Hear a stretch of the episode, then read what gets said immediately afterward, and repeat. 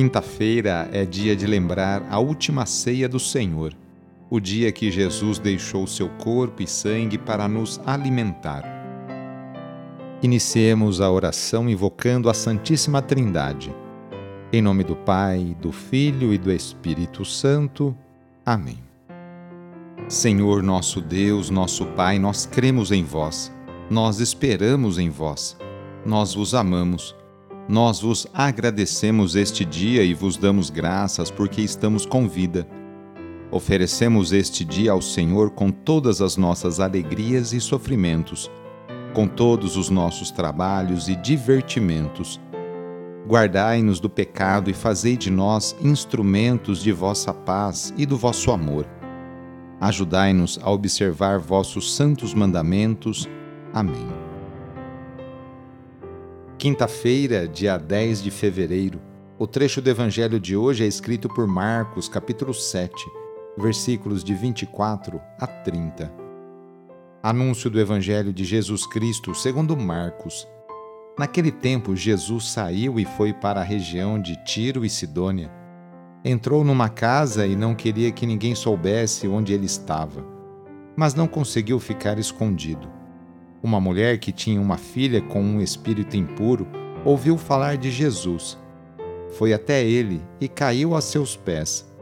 A mulher era pagã, nascida na Fenícia da Síria.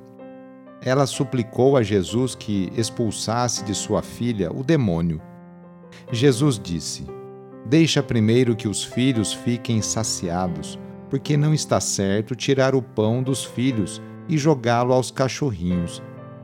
A mulher respondeu: É verdade, Senhor, mas também os cachorrinhos, debaixo da mesa, comem as migalhas que as crianças deixam cair. Então Jesus disse: Por causa do que acabas de dizer, podes voltar para casa. O demônio já saiu de tua filha. Ela voltou para casa e encontrou sua filha deitada na cama, pois o demônio já havia saído dela palavra da salvação. Mesmo que queira, Jesus não consegue ficar despercebido. Uma mulher pagã preocupada com sua filha, possuída por um espírito impuro, atira-se aos pés do Mestre, suplicando pela filha. Jesus tenta resistir, mas diante da insistência da mulher, cede. Jesus entra numa casa em território não israelita a fala do Mestre é questão de precedência e não de exclusão, isto é, ele veio para os judeus, antes de tudo, sem excluir os outros povos. A reação da mulher mostra bem isso. Os cachorrinhos, os pagãos, também têm necessidade do básico para a vida, ou seja, aquelas migalhas. A atitude do Mestre parece ser um teste para constatar a fé da mulher.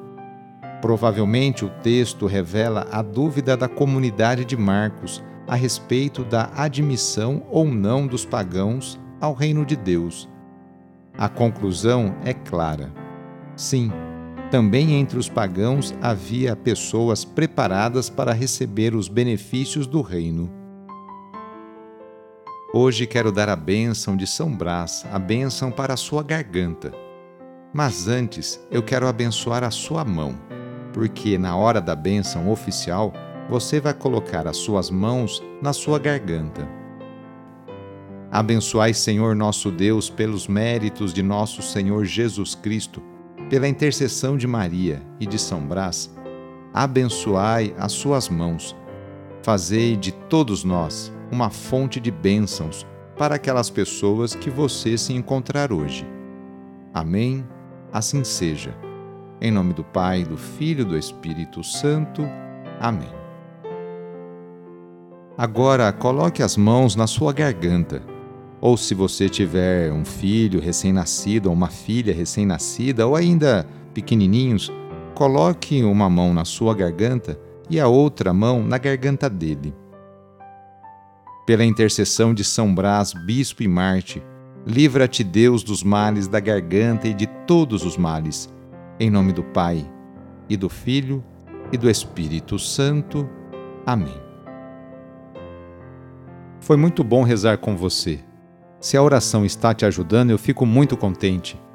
Então, que tal enviá-la para seus contatos, familiares, amigos, conhecidos?